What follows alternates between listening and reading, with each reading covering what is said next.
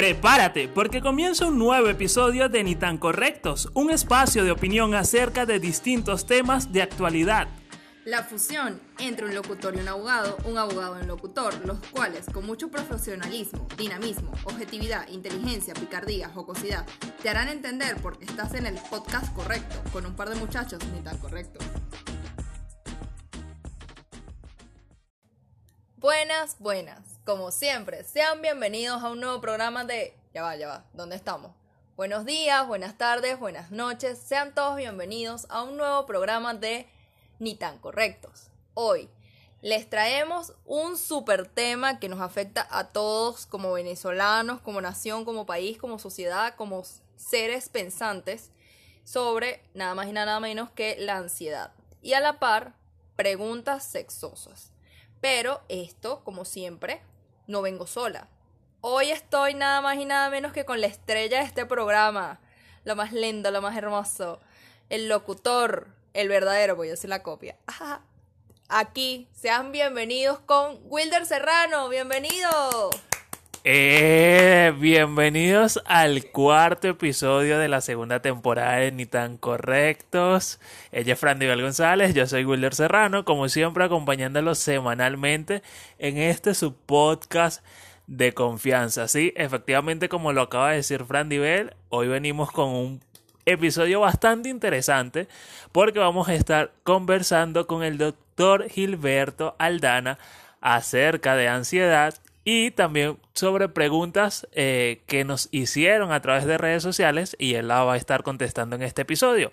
Pero antes de nosotros continuar eh, develando todo lo que traemos, quiero agradecer o un agradecimiento mutuo a, Miguel Espinosa, a Ian Scott, a Saí Braquillo, porque esta semana que eh, está en curso, bueno, estuvieron realizando un evento con la gente de Publicidad Creativa, que de hecho pueden irlo a seguir a su cuenta en Instagram, que es Publicidad Creativa, donde ni tan correctos tuvo participación en ese evento. Repartieron más de 600 chapas con el logo de ni tan correctos en todo el estado de Aragua, específicamente puntos como eh, el centro comercial Impeyumbo, el centro comercial Las Américas, aparte de eso también había eh, pendones, había también pantallas con publicidad y ni tan correcto, gracias a la persona que acaba de escribir, porque bueno, eso se guardó en la grabación.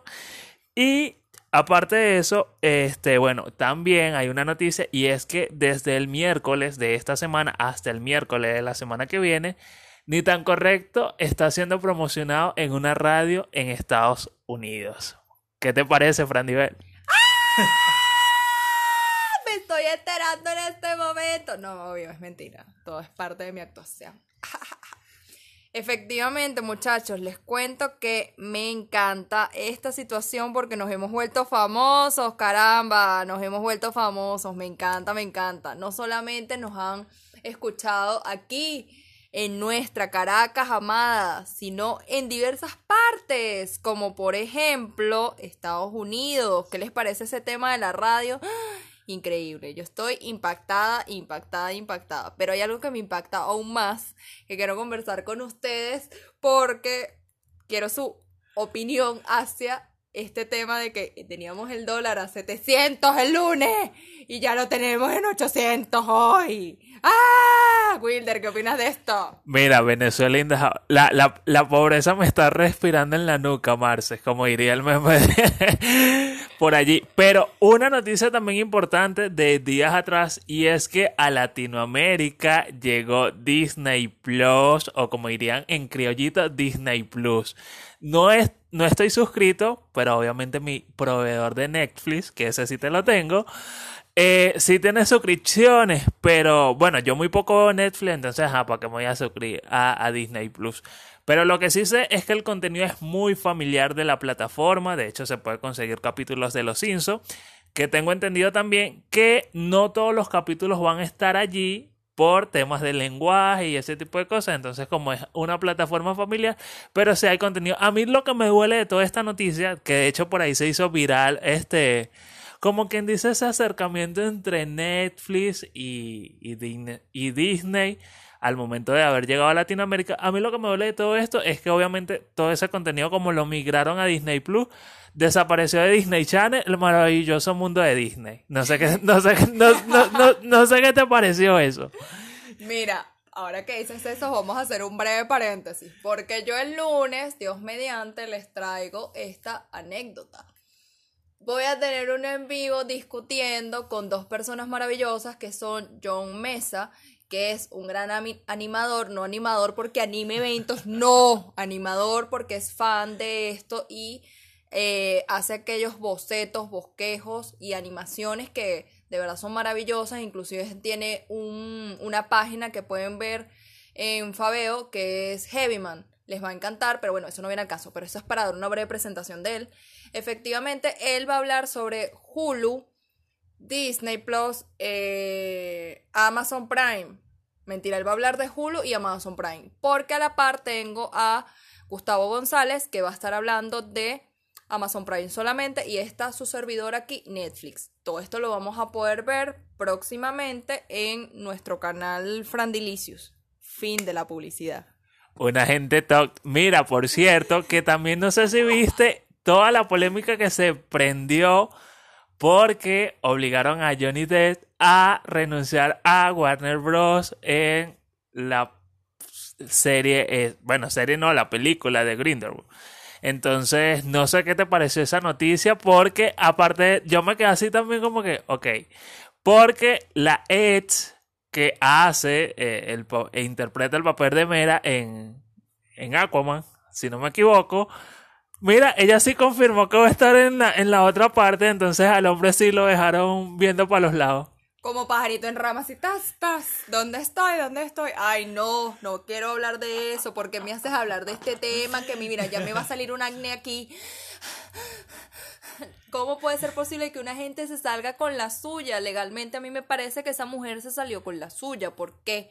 Porque ella dijo que no, que él me pegó, que no me pegó. Y luego salieron las pruebas, señores, las pruebas que tumban su argumento, su alegato, donde se verifica que efectivamente ella lo maltrató a él primero y no una vez, sino varias veces, hasta por una escalera lo tiró. Entonces tú ahora me explicas, me explicas cómo es posible que tú triunfe el mal. Me siento como el muñequito de Elmo así, prendido en llamas.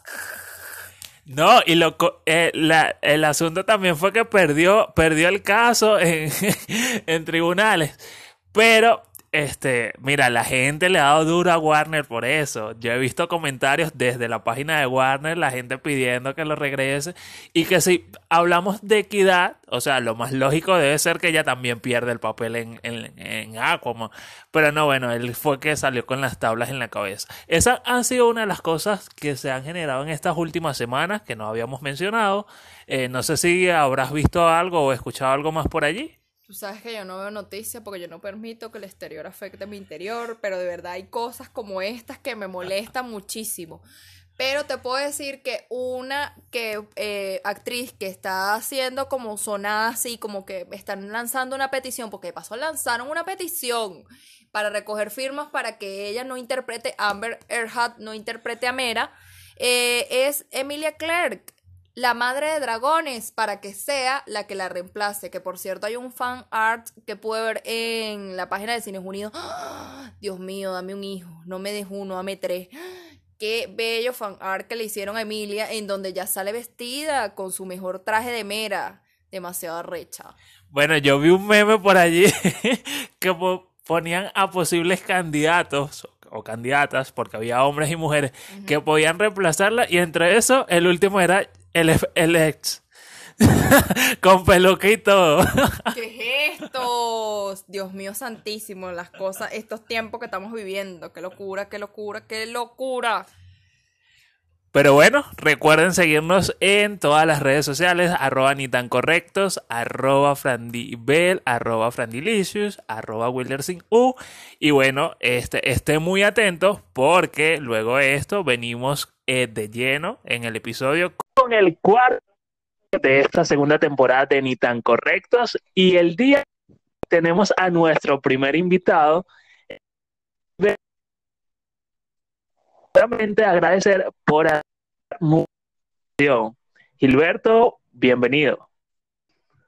Wilder, un gran saludo para ti. En verdad que me siento muy honrado de poder acompañarlos en esta edición especial del programa y sobre todo hablando de temas tan importantes y tan necesarios para el entendimiento del comportamiento humano. Así que bueno, muchas gracias tanto para ti como Fran Diver. Para quien no sabe, Gilberto es graduado de UCB, jefe y fundador del Servicio de Psicología Clínica y de la Salud psicólogo clínico y de la salud, sexólogo, asesor psicológico de parejas, psicólogo geriátrico. Qué poderoso lo último de psicólogo geriátrico. Y me, imagino así como unos viejitos en un ancianato, con todo. Qué mala. No, y ciertamente, ese ha sido parte de mi trabajo, trabajar con personas con Alzheimer. Fui voluntario junto con mi esposa en un ancianato que queda ubicado en, en Turmero, Estado Aragua, y bueno, fueron años trabajando con personas o adultos mayores, que sin duda alguna las personas que están nos dan grandes aprendizajes para las personas que estamos en etapas, em, por decir algo, más jóvenes. Pero que bueno, si todo sale bien y eh, la salud y la delincuencia nos los permite, pudiésemos llegar entonces a la tercera edad y tener toda esa experiencia que tienen personas de esa edad. En verdad que para mí, grandes, eh, mejor dicho, grandes aprendizajes he obtenido del, adulto mayor que ahora lo aplico con las personas mucho más jóvenes. Que nos, nos están lo mejor la cara o la voz de lo que hace conocer y es, es porque ha tenido participación del canal Venevisión, Globovisión, Canal y Radio, solo por mencionar algunos. Es cierto, sí. En una oportunidad estuve, fue entrevistado por la BBC de Londres una experiencia muy bonita, en verdad que sí. Y el Washington Post también hablando sobre aspectos de psicología. Pues. Imagínate interesante todo eso, pero queremos saber un poco más de quién eres, qué haces. Cuéntanos más de ese tema, de, eh, de esa anécdota de cómo nos conocimos nosotros. Yo voy a adelantar un poquitico, que es que cuando tú has pensado en hacer conferencias, por ejemplo, de la ansiedad, como es el tema que vamos a abarcar el día de hoy, van 20 personas, pero dices que vas a hacer una conferencia de temas sexuales y van 100 personas. Cuéntame eso. Sí, ciertamente, fíjate, fíjense que en, en experiencia profesional yo he trabajado, bueno, yo soy presidente de la Sociedad Venezolana de Psicología de la Salud y cuando hablamos de psicología de la salud, una de las grandes aristas que, que explican la actuación del psicólogo en el campo de la salud tiene que ver con el abordaje psicológico de enfermedades crónicas. Entonces yo por muchos años trabajé con pacientes con cáncer, he trabajado con pacientes con Alzheimer, ¿cierto? Y cada vez que yo dictaba un curso, por ejemplo, del abordaje psicológico del paciente con Alzheimer o sus familiares, sus cuidadores, ciertamente existía un interés importante. Sin embargo, cuando me hice sexólogo, y empecé a trabajar temas de sexología, la audiencia aumentaba, por decir algo, exponencial. Es decir, las personas tienen un interés muy importante sobre la sexualidad y eso abarca a todas las edades. De hecho, una vez estaba dictando un curso sobre Alzheimer y te imaginas, tenía un auditorio donde lo que había era pura gente con pelo blanco y yo hablando de los cuidados para llegar a un envejecimiento positivo y de repente se me para una señora en el auditorio y me dice, Doctor, ¿y cuándo hablar de sexo? ¿Cuándo hablar de masturbación? ¿Cuándo hablar de consoladores? Eso es lo que nosotros queremos. Y de repente todos estos abuelitos han empezado a gritar, hable de sexo, hable de sexo. Yo decía, wow. Yo miraba a la organizadora y le decía, bueno, yo tengo una conferencia montada, pero porque la di cuando estaba haciendo la maestría en sexología, pero es fuerte, si tú quieres la dictamos, bueno, eso es lo que quiere el público. Y ciertamente ahí me di cuenta de que el tema de la sexualidad genera, grande, genera gran interés en cualquier edad del ser humano. Sí, nos dimos cuenta en días pasados, porque temas a, tocar, eh, que es eh, relacionado con la sexualidad, lanzamos un sticker de preguntas por nuestras cuentas personales y al primer al principio fue como la timidez, típica timidez o el miedo o el que no, no sobre esto. A medida que pasaron los días, bueno, las preguntas fueron fluyendo de una forma increíble. Mira, y que fue tan exponencial la cuestión que hasta en, mi trabajo, porque la gente es muy fuerte donde yo trabajo, ¿cuándo, a qué hora va a salir el programa? No sé qué, ¿cómo es esto? Cuéntame. Yo les dije, mira, cuando esté ya todo el programa grabado, es propiamente que lo vamos a lanzar, le vamos a mandar un enlace y allí propiamente lo van a poder disfrutar. Sí, porfa, sí. Es que claro, eh, tú ves en cualquier programa que yo he podido asistir, ya sea programas de radio, de televisión, el tema de la sexualidad ha sido de alguna forma de gran demanda. El problema existe cuando hablamos de temas de sexualidad es que todavía existe o todavía se, se ven pues algunos prejuicios en aquellas personas que, bueno, de alguna forma tienen la responsabilidad del control de la información que sale en los medios de comunicación, entonces a veces uno debe limitar un poco el desarrollo de temas asociados a la sexualidad, lo cual no implica que uno esté hablando temas que puedan afectar, por decir algo, a mm, poblaciones, entre comillas, vulnerables, como los adolescentes. Porque si nosotros nos ponemos a hablar, y eso lo digo con mucha firmeza y con, con, con, con el respaldo, por decir algo de la experiencia como psicólogo, que tú tomas ahorita un adolescente o un adulto joven de 21, 22 años y nos da una cátedra a los sexólogos sobre lo que es el ejercicio de la función sexual. Entonces, es algo que es muy importante tomar en cuenta que mientras existan los prejuicios para condicionar el desarrollo de los temas sobre sexualidad, vamos a estar a un lado de lo que de alguna manera demanda la población que es activa sexualmente o que tiene alto descubrimiento de la sexualidad y por lo tanto es muy consumidor de los temas de la sexualidad, que son los adolescentes y los eh, adultos jóvenes. Y cuando hablo de la sexualidad no estoy hablando solamente de lo coital, por eso estoy nombrando a los adolescentes, sino que ya el adolescente empieza a tener ese despertar hormonal, el cortejo, el querer, por decir algo, mm, estar más cerca de ese chico o esa chica que te gusta. Y bueno, en el momento empiezan a buscar información y muchas veces eh, no la consiguen como, como ellos mismos quisieran conseguir. Así mismo es. Bueno, Gilberto, entrando en materia, porque vamos a, vamos a tocar dos temas, pero comenzando por el tema de la ansiedad, o Fran Diver lo mencionó por allí, Quizás muchas personas eh, saben lo que significan, tendrán un concepto, tendrán una idea, eh, pero este, ¿qué, ¿qué es la ansiedad realmente?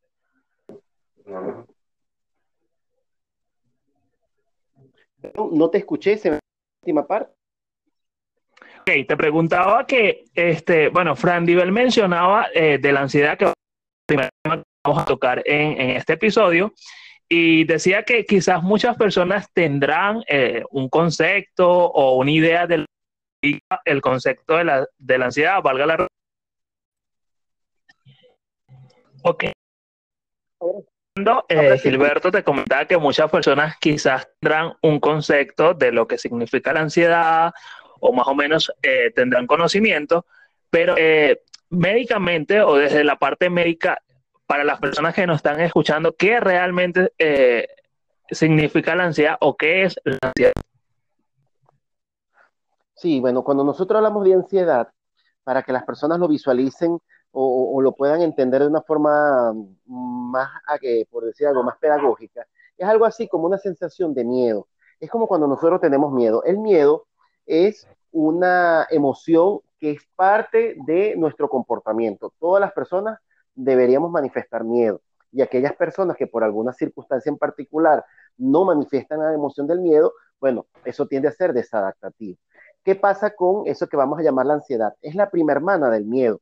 Son las mismas sensaciones, pero no tenemos un estímulo objetivamente, por decir algo, identificable que permite entender por qué yo estoy manifestando toda esa serie de sensaciones, dolor en el pecho, eh, sudoración, aprensión en el estómago, en el pecho, eh, temblor, a veces eh, la persona tiene como una especie de nerviosismo, ¿cierto?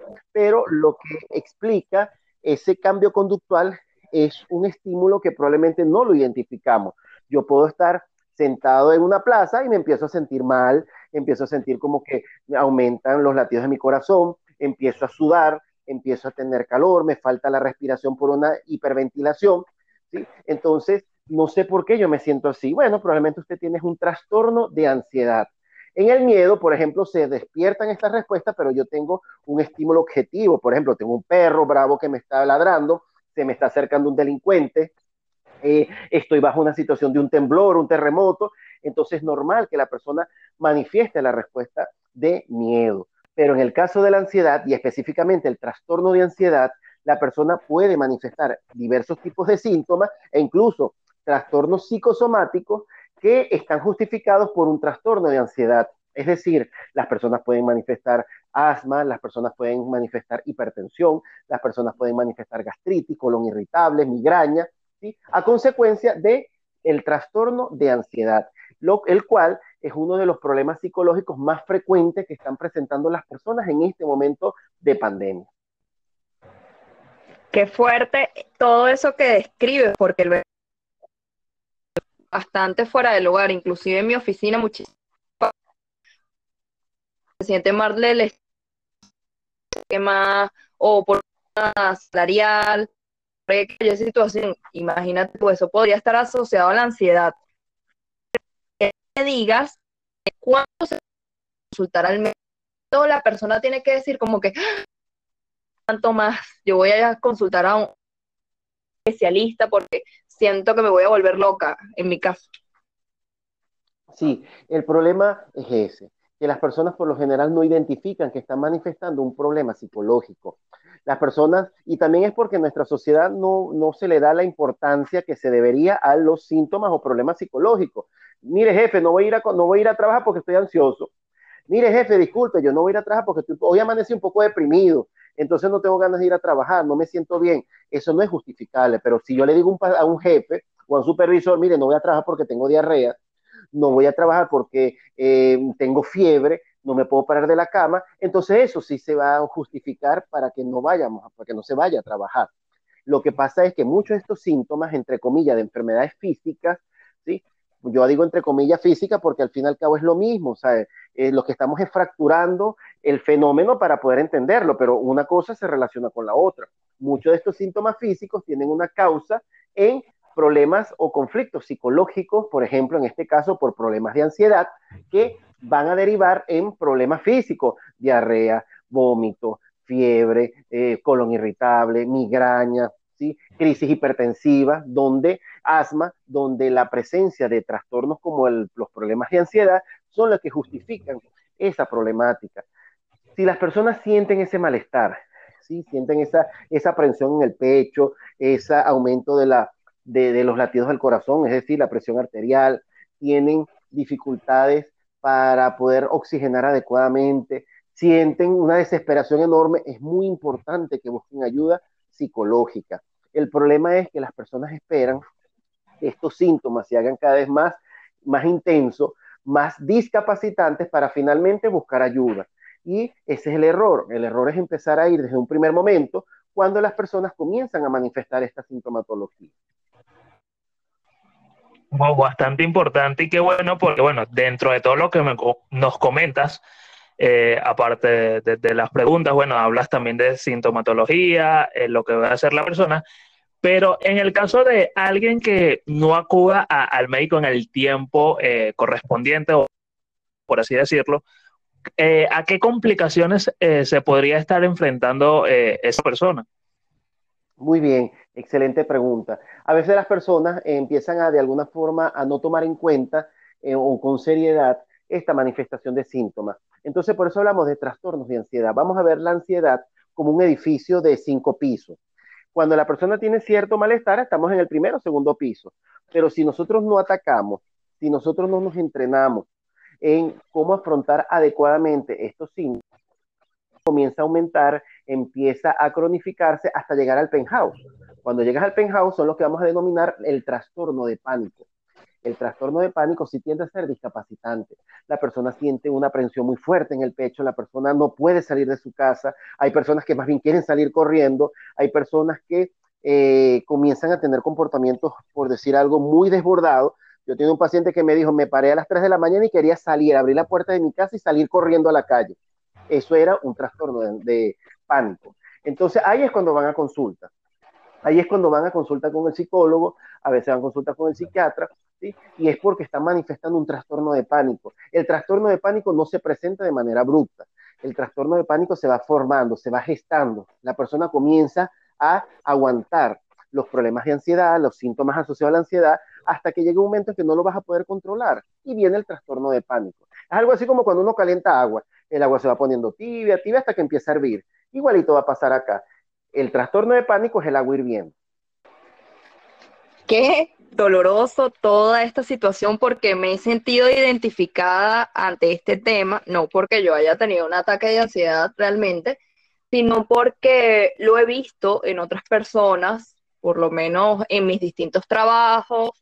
Eh, como bien saben aquí, y, y yo te comenté, Gilberto, yo soy abogado y yo he tenido la oportunidad de ver a personas que por las preocupaciones que tienen, el hecho de que no tengo comida, no tengo dinero, no tengo cómo mantener a mi esposa y a mis hijos, no sé qué, la gente tiende, tiene un infarto o tiene una situación que se desmaya, por lo menos me pasó hace unos años atrás que se desmayó una persona en una, en una mediación que teníamos eh, con, con unos policías, la persona se desmayó por la presión y después al tiempo supimos que era porque la persona estaba sufriendo ataques, esos ataques de pánico dados a la ansiedad por el hecho de que no quería perder a su familia, no quería perder la custodia de sus hijos y entonces todo esto generó un tema. Lo que me llama poderosamente la atención a preguntar unos casos o hacia ese punto, porque conchale, imagínate, yo que soy simplemente una ¿cómo, cómo puede vivir esto un psicólogo? Claro, obviamente sí, sí, así como yo lo comento de que unos clientes tiempo atrás. Sí, bueno, me viene a la mente un caso que tuve de una paciente que eh, era una alta ejecutiva y ciertamente empezó a sentir como que le faltaba el oxígeno. Ella venía manejando por la autopista Francisco Fajardo, eh, venía sintiendo malestar, sentía que le faltaba el oxígeno y ella lo que hizo fue intentar lanzarse por eh, abrir la puerta y lanzarse. Menos mal que venía un acompañante, un compañero de trabajo y la agarra. Y le dice, no, no te puedes lanzar, no, es que me siento mal, me siento mal. Y entonces, claro, ahí fue cuando fue a consulta conmigo y bueno, empezamos a trabajar. Otro que tenía era una persona que trabajaba como vendedor y no podía de alguna forma mm, sentir que estaba atrapado en, una cola o en el tráfico caraqueño. Entonces, claro, se empezó a limitar mucho su trabajo porque él, iba él salía en su carro a vender y cuando de repente veía que había una cola, él tenía que dar la vuelta e irse a su casa. En una ocasión le agarró una cola inesperada y él ha dejado el carro, se salió del carro y se fue, dejó el carro por en media autopista, en media calle, por el hecho de sentir el malestar de la ansiedad, porque sentía que se iba a desmayar, que se iba a asfixiar y por eso hacía eso. Entonces, claro, estos son casos bien, bien por decir algo crónico, pero lo, el mensaje es que no debemos esperar a que las personas lleguen a ese nivel para buscar ayuda, porque ciertamente es más complejo, amerita más tiempo, eh, amerita más visitas al psicólogo para nosotros poder de alguna forma mm, entrenar a la persona a que aprenda a afrontar adecuadamente las situaciones de vida, porque ¿qué va a pasar? En estos momentos estamos algo que yo denomino el Chernobyl psicológico hay un ambiente muy tóxico desde el punto de vista psicológico. La situación de la cuarentena, el mismo COVID, el estrés de la gasolina, la situación de la inflación, tenemos un dólar muy alto, es decir, son tantas variables, eh, las personas que no están aquí, ahorita viene Navidad, entonces el, la familia que está fuera del país, los que se quedaron atrapados, es decir, son tantas variables que impactan sobre la esfera psicológica y que de alguna forma facilita la aparición de problemas tales como los trastornos de ansiedad. Sí, efectivamente son muchas cosas eh, que, bueno, usando allí como quien dice estragos en personas hasta que llega un punto de donde explota, pues aparecen eh, eh, estos factores. Pero hablando allá, dijimos, obviamente hemos hecho de, de, de acudir a, a la persona pero ¿habrá alguna recomendación, no sé si llamar o alguna forma en que la persona eh, pueda hacer llegar a crónicos como los que, que, mencionabas hace rato? Sí, muy bien. Bueno, en mi experiencia clínica, que ya voy ya llegando a los 20 años de ejercicio profesional como psicólogo, es que una de las cosas que yo he podido identificar son eh, tres aspectos muy importantes. La primera de ellas, vamos desde el punto de vista psicológico, desde el punto de vista conductual. Las personas que manifiestan trastornos de ansiedad o incluso problemas de pánico son personas que por lo general tienden a ser el psicólogo de la familia o de los amigos. ¿Cómo es eso? Sin ser, sin serlo, claro, sin tener la preparación profesional. Eh, entonces soy la persona que escucho a todo el mundo, soy la persona que le resuelvo los problemas a todo el mundo, entonces después me pongo a ser economista, me pongo a ser prestamista, entonces apoyo económicamente a todo el mundo porque por lo general, bueno, yo soy el que gana un poquito más, pero tengo que esforzarme muchísimo para obtener, por decir algo, eh, el dinero para llevar a casa, pero entonces ayudo a mi hermana, ayudo a mi hermana, ayudo a mis hijos, ayudo a mi esposa, ayudo a todo el mundo. Y eso va generando una sobrecarga. Dos, la persona no se queja la persona lo que hace es, de alguna forma, reprimir todas las situaciones estresantes que ella está viviendo. En vez de decirle, mira, vale, no tengo para comprarte eso, verá que no tengo, no tengo plata, estoy, estoy ahorita, mira, en ciertamente abollado. No, la persona lo que hace es más bien es reprimir todos esos malestares y sigue apoyando a los demás, sigue apoyando a los demás y a la persona no manifiesta ningún tipo de malestar, ¿sí? Y tres, la persona tiene la sensación de sobrecarga. Tengo una sobrecarga muy alta pero no puede escapar de ella. Es decir, ¿cómo hago si mis hijos tienen que comer? ¿Cómo hago si mi hermano está sin trabajo? ¿Cómo hago si el esposo de mi hermana quedó desempleado? Tengo que apoyarlo. ¿Cómo hago si mi esposa eh, está ahorita sin trabajo y también la estoy apoyando? ¿Cómo hago si mi mamá es una señora mayor y yo también tengo que ayudarla? Entonces, claro, la persona dice, quisiera salir corriendo de esta situación de vida, pero como no puedo, entonces lo que hago es callármelo. Esas tres características vuelvo al punto, el ser de alguna forma el que le resuelve la vida a los demás. Dos, que me reprimo todas esas sensaciones negativas que estoy manifestando. Y tres, o que estoy vivenciando, perdón. Y tres, el hecho de sentir que estoy con un alto nivel de sobrecarga y que no puedo escapar de esa situación. Esos tres aspectos impactan muy negativamente y tarde o temprano la persona comienza a generar problemas o trastornos de ansiedad. Qué horrible es viéndome aquí a la cara para ver de esos, de esos tengo dos. Ay, no, ay, no, que me, entró el pánico, me entró el pánico. Sí, por eso es muy importante las microvacaciones, los momentos de uno desconectarse. Uno no puede estar conectado constantemente con las problemáticas. Y lo hablo como psicólogo y lo hablo como Gilberto que también estoy inmerso en este Chernobyl psicológico, ¿no? Entonces hay momentos en que yo tengo que desconectarme, bueno, estoy ya sábado, el lunes contesto, ¿sí? Porque ciertamente no lo hago por, este, eh, que estoy haciendo como la avestruz, que estoy metiendo la cabeza bajo la, tierra, no estoy, por decir algo, eh, pendiente de esa situación, sino que necesito, en la medida de lo posible, de alguna forma desconectarme de la problemática. Tú me estabas preguntando al principio del programa cómo era mi vida así más o menos el punto de vista personal. Bueno, a mí me pasa que son sábado y domingo y la gente me escribe. Mire, doctor, mi hijo hizo este dibujito, interprétemelo. ¿Qué cree usted? Mire, doctor, disculpe, feliz noche. Mire, le estoy escribiendo porque resulta que mi marido me dejó y me siento deprimida tal cosa. Después ven el otro, mire, doctor, disculpe, que yo tengo dificultades para dormir. A veces las personas pueden creer que este sí, es, sí es altanero o este sí es petulante, pero es que yo también necesito descansar. Sábado y domingo, donde de lunes a viernes tengo un alto nivel de carga de trabajo y a veces necesito y, ese a veces, a veces es más bien lo frecuente, tener un espacio para descansar.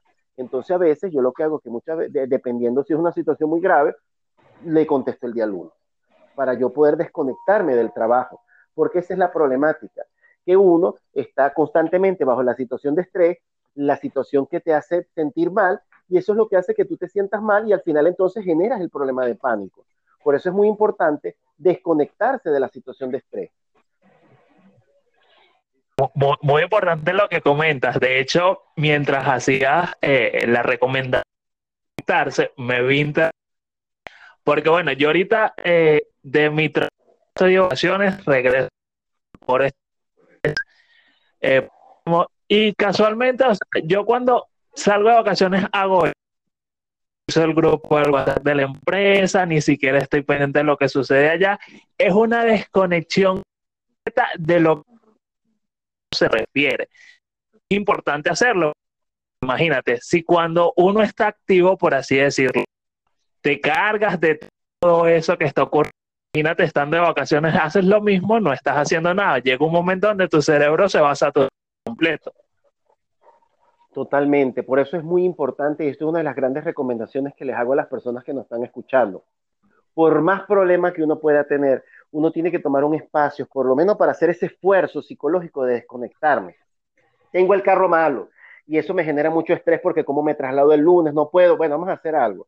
Por lo menos dos horas no voy a pensar en el problema del carro. Sé que tengo que resolverlo, pero tengo que tratar de conectarme. Me pongo a escuchar música, me voy a caminar al Ávila, eh, me pongo a ver una película que me distraiga, eh, me pongo a hacer algún tipo de ejercicio, hago el ejercicio de la función sexual con mi pareja y si no tengo pareja, el autoejercicio de la función sexual. Es decir, tengo que buscar formas alternativas de yo poder desconectarme de la situación problemática.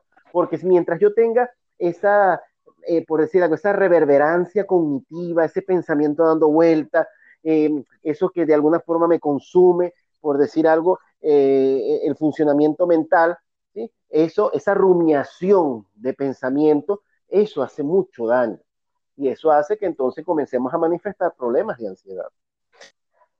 Así que bueno, señores, eh, a tomar en consideración y en cuenta todo lo que ha comentado hasta ahora doctor Gilberto y bueno, muy importante también este acudir al médico en el momento que sea necesario, no dejarlo para, para último minuto.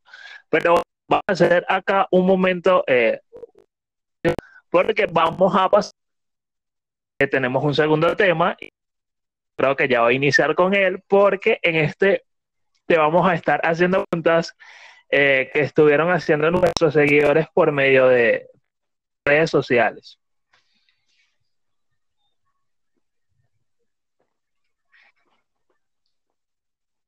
Es tu momento, Gilberto, es tu momento porque te traigo una pregunta que te va a encantar. Me han hecho muchísimo, esta me la hicieron por mi cuenta personal, arroba frandivel, ¿verdad? Te voy a decir la pregunta más, no el pecador o pecadora. ¿Dónde queda el clítoris? Cuenta, ¿dónde queda el clítoris? Wow. ¿Dónde queda el clítoris? Ese es el timbre que abre la puerta mágica de la casa del amor o del placer. ¿sí? En la vulva, ¿sí? en el caso, eso es, un, un órgano, pues es una estructura fisiológica que está ubicado en los genitales femeninos. ¿sí? Y así como nosotros los hombres tenemos, por decir algo, pene, pudiésemos decir que el clítoris es como el símil del pene en el hombre en la mujer. ¿sí? Es como un micropene que tenemos arribita de eh, el orificio vaginal, ¿cierto? Es como un botoncito, pero eso es algo muy, muy, muy particular porque es el único órgano, por decir algo, que ha creado la naturaleza para la exclusividad del placer sexual. Porque nosotros los hombres tenemos pene, pero también lo, lo utilizamos para orinar, ¿sí? lo utilizamos para orinar y para el placer sexual. En el caso del clítoris, el clítoris es exclusivamente para el placer sexual, en este caso el de la mujer. Entonces, las mujeres tienen que identificar dónde está su clítoris y eso cómo se identifica tocándose o tomando un espejo y visualizando su órgano sexual. Y los hombres tenemos que hacer una maestría en cómo de alguna forma estimular adecuadamente el clítoris. Pero esa maestría se hace con nuestra pareja siendo nuestra educadora, nuestra docente, es la que nos tiene que señalar. Hay mujeres que les gusta que el clítoris se los toque más fuerte, hay otras que les gusta que se lo toque muy suavecito, hay otras que más bien es demasiado suavecito y eso hace que genere un placer. Por eso es muy importante saber de alguna forma en eso de la comunicación cómo quieren las mujeres que le toquen el clítoris, porque ciertamente es un órgano de gran placer que genera gran placer y que puede facilitar el alcance del orgasmo en la mujer. Perfectamente la importancia de la comunicación. Yo te voy a proceder a hacer una pregunta que me hicieron por mi cuenta personal, que, bueno, estos se fueron un poco más hacia la parafilia, que cómo es posible que una persona, o sea, bueno, no me, literalmente le guste el excremento. No me colocaron excremento, pero bueno, para suavizarlo un poco, excremento. Sí, bueno, ahí dentro del campo de la sexología, dentro, del campo sexológico, vamos a ver que hay comportamientos que tienden a ser poco frecuentes y que de alguna forma, desde el punto de vista psicopatológico, tienen algunas implicaciones. algunas implicaciones que describen por qué las personas pudiesen manifestar algún gusto por un comportamiento u otro. Eso es lo que vamos a llamar las parafilias, es decir, comportamientos, por decir algo, de acercamiento, de disfrute sexual, que no son frecuentes y que pueden tener una connotación eh, negativa, ya sea para el funcionamiento físico o para el funcionamiento psicológico. El tener contacto con el excremento hay que tener mucho cuidado porque ciertamente es una fuente o una alta fuente de infecciones.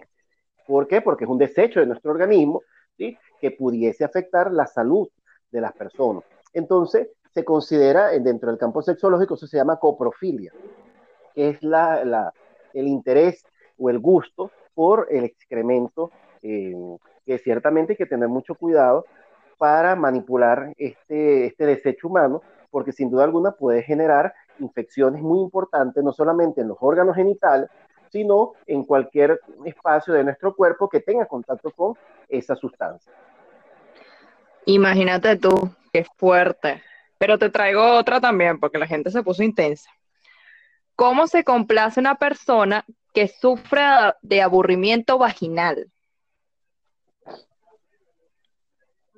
Bueno, ese término aburrimiento vaginal no de alguna forma está identificado dentro de las categorías diagnósticas sexológicas. Eso no existe. Pudiésemos hablar de bajo deseo sexual o deseo sexual hipoactivo. ¿sí? Es decir, la persona tiene, no tiene ganas, no tiene, y lo puedo traducir así, como no existe, entonces trato de traducirlo, ¿no? Como que, por ejemplo, me viniese un árabe y me dijera, ¿cómo se dice en español? Y yo le digo, wow, esa palabra no la entiendo, no sé, pero déjame ver qué pudiese ser eso, ¿no? Entonces, lo que se me hace me acerca es cuando las personas tienen bajo deseo sexual o bajo líbido sexual, aunque en la actualidad se utiliza bajo deseo sexual.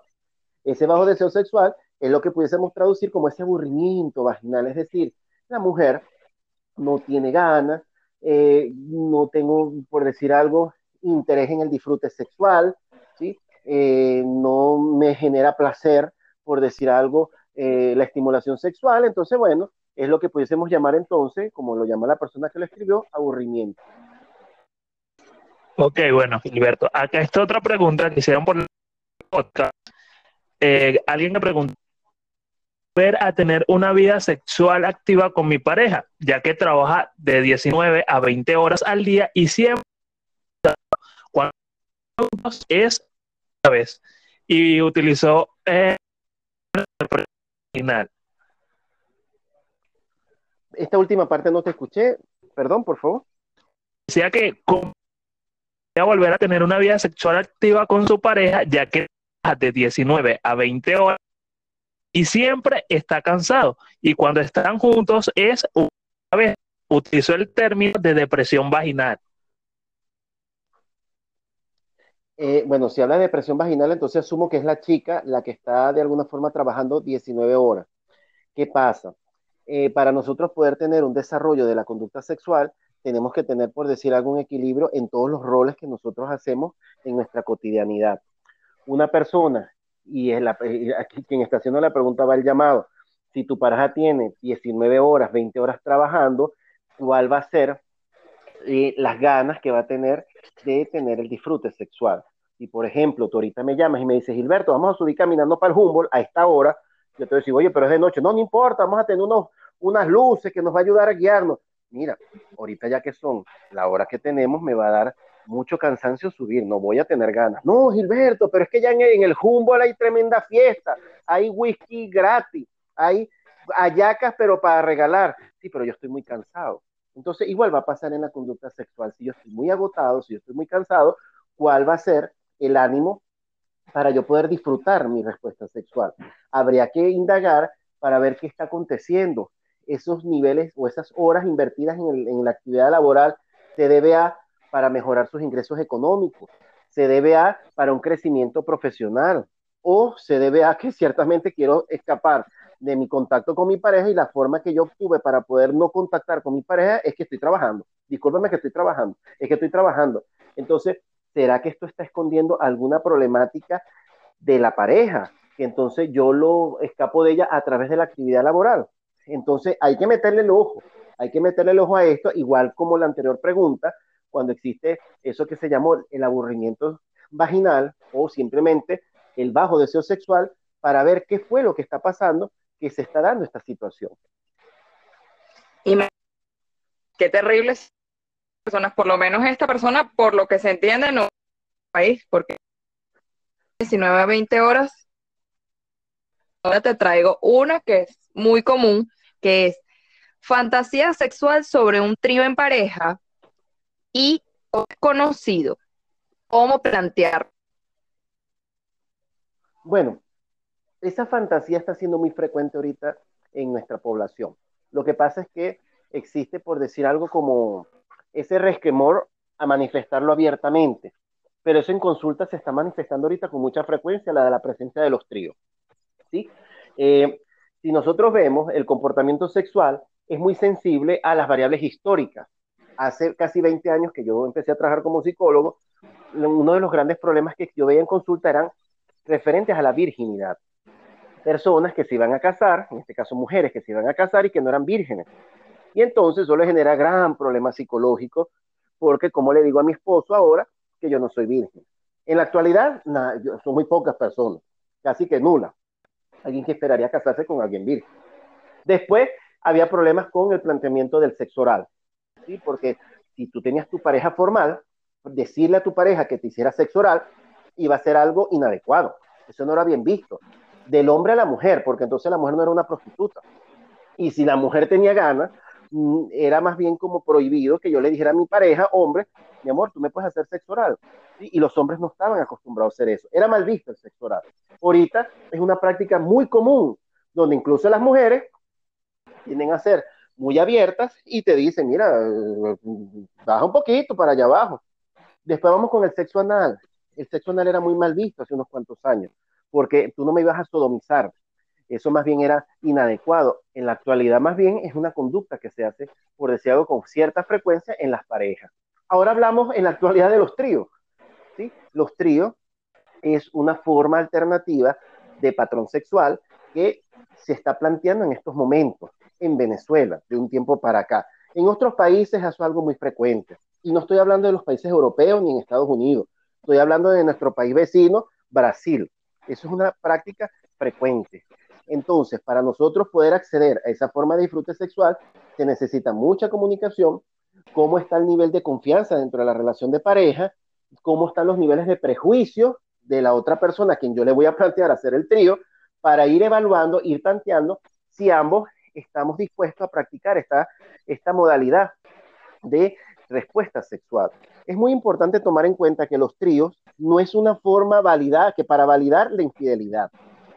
No es que resulta que mi esposa se llama María Luisa, pero a mí me gusta Fran Divel, entonces yo, no, mira, vamos a hacer un trío porque entonces yo quiero, no, no, no, ahí hay un problema, porque no debe haber el enamoramiento, la parte afectiva, sino simplemente el disfrute sexual. Por lo general, se debería hacer con personas que yo no tengo conocimiento, con personas que yo no conozco, porque si es un compañero de trabajo, si es un vecino, lo voy a ver constantemente y eso sí puede traer problemas en la relación de pareja.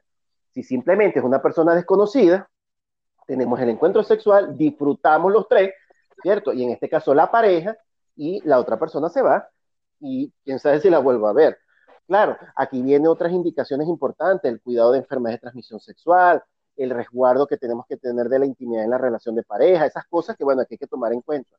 Pero, ojo con esto, los tríos solamente son para el disfrute sexual, no para incluir la afectividad. Que creo que es porque lo he escuchado también incluso hasta con, hombres, no, está buena y bueno, que hacer un trío con fulana. Y, y él comenta, no debe haber un enamoramiento, sino solo por disfrute.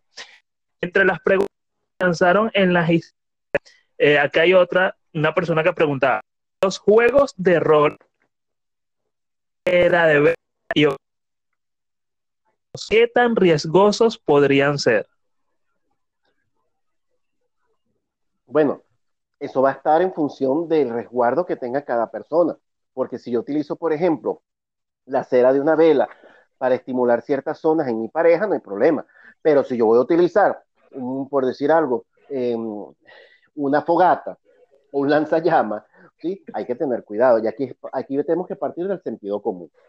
Aquí no hay una complejidad profesional de yo poder hacer un análisis complejo psicológico para entender. No, señores, esto es sentido común. ¿sí? Eh, perdón, es como cuando la gente utiliza juegos de juegos artificiales o fuegos artificiales. Tienes que tener sentido común. Si vas a poner, vas a, vas a aprender, por decir algo, el cohetón muy cercano a la mecha, tienes que tener cuidado porque probablemente te va a estallar la mano. Igualito pasa en, los encuentros sexuales. Si voy a utilizar, por decir algo, objetos penetrantes, ¿cómo los voy a utilizar? ¿Por qué los voy a utilizar? Hay que analizar en tal caso qué es lo que me motiva a utilizar ese tipo de, de herramientas, de estrategias. Entonces, para el cuidado hay que tener, en este caso, sentido común. Si mi pareja me dice, mira, Gilberto, vamos a hacer algo, yo quisiera acariciarte el pene con un, cuchillo de esos que utilizan los que hacen sushi. Ah, bueno, vamos a darle, pero cuidado, corta. Por favor, eso es sentido común, ten cuidado, me vas a cortar, mía. ¿Sí? No, mi amor, ven acá, voy a, voy a calentar una cucharilla en el, en el fuego y te lo voy a poner en el pezón para ver qué se siente. La que le están proponiendo eso, ya va, me vas a quemar. No, no, no, eso no te va a quemar, tranquila. No, no, es sentido común. Tú eres loco, chico, tú me quieres quemar. Entonces, esa es mi sugerencia, sentido común. Qué interesante. Te voy a contar una anécdota aquí, una microanécdota. Sabes que yo antes de convertirme en abogado tuve distintos de ellos tener sexual. En estos artículos sexuales la gente iba mucho por un tipo de velas que estas la cera no quema. Si es caliente, más no quema porque está diseñada para esto, para el momento, para el disfrute, para la ocasión. Y era una de las que más se vendían porque inclusive venían con feromonas. Te doy ese tips ahí. Mira, te traigo otra pregunta. Es muy típica y también, como decías, anterior asociada a esta va de la siguiente manera. Hacer un lavado anal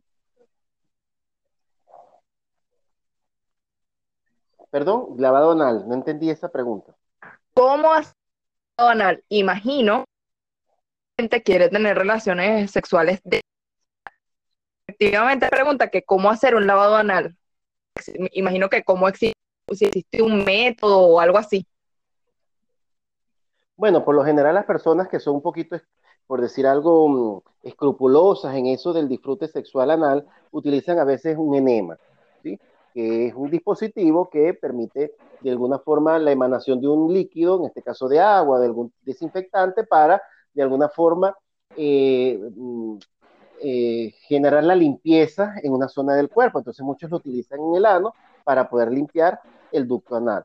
¿sí? Pero también hay que tener cuidado si esto se hace con mucha frecuencia, porque esto va a afectar, por decir algo, la flora bacteriana que está ahí de alguna forma para resguardar eh, como un sistema de protección a nuestro organismo. Entonces, por lo general se hace eso. Si no con agua y jabón, eso sí es muy importante, para poder tener la zona anal de alguna forma limpia para el disfrute sexual.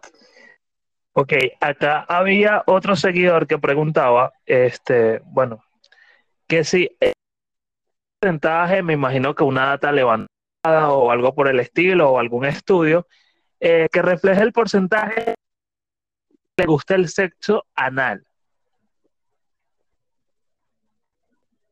Es que eso es muy cambiante. El problema es que, por ejemplo, en Venezuela no existe. Pero lo que sí podemos decir, lo que yo puedo ver desde el punto de vista de mi experiencia clínica, es que eso ha venido aumentando el gusto de este, esta forma de disfrute sexual en la medida que ha pasado el tiempo. Ahorita las personas están como más educadas, más informadas sobre cómo debe hacerse el sexo anal.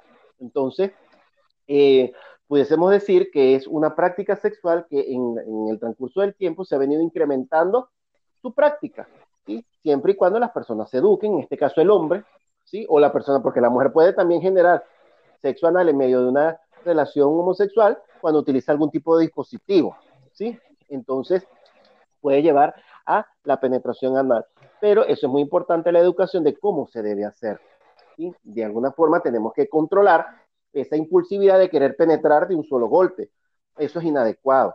Eso hay que hacerlo con mucho lubricante y de manera muy paulatina para generar confianza en la pareja, generar la relajación suficiente para poder hacer esta práctica sexual. Uy, eso es doloroso. Mira, te no, traigo pero no debe ser doloroso. Más bien, hay mujeres que manifiestan orgasmo con la estimulación anal. pero necesita la confianza con su pareja y la pareja tiene que hacer la práctica, por decir algo, adecuada y puede ser altamente placentero. La gente va a creer, muy tranquilita, vale, una niña en mi casa después de este programa. ¿Cómo lograr el squirt?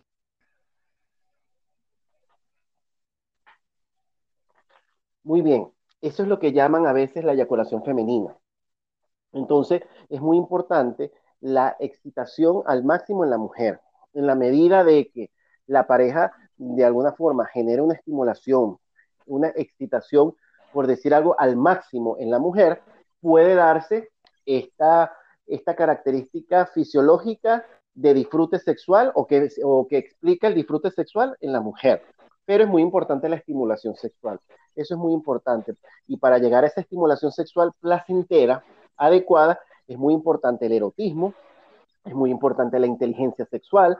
Las personas tienen que de alguna forma estudiar, saber la fisiología, la anatomía de, la, de los órganos sexuales, el funcionamiento sexual de su pareja, ya sea hombre-hombre, mujer-mujer o hombre-mujer. Sí, eso es muy importante. Claro, cuando es una relación homosexual, a veces está esa empatía fisiológica de que como tienes la misma estructura que yo, bueno, ya yo sé más o menos cómo debemos tocarlo. Pero cuando es una relación heterosexual, es muy importante poder de alguna forma generar esa inteligencia sexual, ese erotismo, esa, esa comunicación que te, que te ayuda a identificar cómo le gusta a tu pareja que la estimule.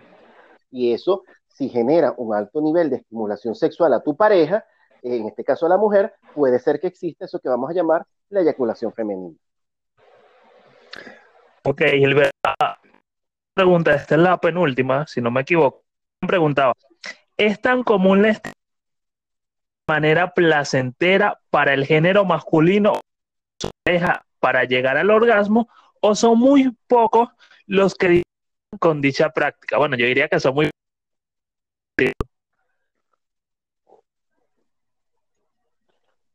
Uy, esa última pregunta no te la escuché bien el, seguidor así preguntaba lo siguiente. ¿Es tan común la estimulación anal para el género masculino por parte de su pareja para llegar al orgasmo o son muy pocos los que disfrutan dicha práctica? Bueno, lo que pasa es que la estimulación anal masculina ha tenido un gran componente de prejuicio sociocultural. Sin embargo, desde el punto de vista fisiológico, ¿sí? la estimulación anal e incluso la estimulación prostática, cuando se estimula analmente, se introduce ya sea algún de, uno de nuestros dedos o se utiliza algún dispositivo para esa práctica sexual, se puede estimular la próstata e incluso el hombre puede tener eyaculación solamente con la estimulación prostática. Fíjense que por eso las personas que se hacen, los hombres que se hacen, eh, y estuvimos en el mes de, del cáncer de próstata, muy importante, cuando a veces se hacen el estudio de estimulación prostática, hay hombres que tienen o eyaculación o erección. Entonces el hombre lo percibe como que eso es una respuesta, por decir algo inadecuada, de homosexualidad, que eso no tiene nada que ver con eso. Pero muchas veces el hombre lo percibe de esa manera. Eso, lo que, eso tiene una explicación en el hecho de que cuando se estimula la próstata, a través de eh, la estimulación digital, se puede generar ya sea una erección o se puede generar la eyaculación. Por lo tanto, fisiológicamente es posible el placer del punto de vista de la estimulación anal, ya sea en el hombre o en la mujer. Si hablamos ahorita que la mujer puede tener orgasmo con la estimulación anal, el hombre también. Lo que pasa es que existe este prejuicio sociocultural de que si existe la estimulación anal, entonces eso es símbolo o eso es un síntoma de la homosexualidad. Eso no tiene nada que ver. Eso no tiene nada que ver. Yo estoy diciendo que porque el hecho de que salga la luna, mañana me voy a ganar, por decir algo, el premio gordo de la lotería. Eso no tiene nada que ver. Lo que pasa es que tiene un gran componente de prejuicio sociocultural y muchas veces el hombre pierde una forma de estimulación sexual muy placentera.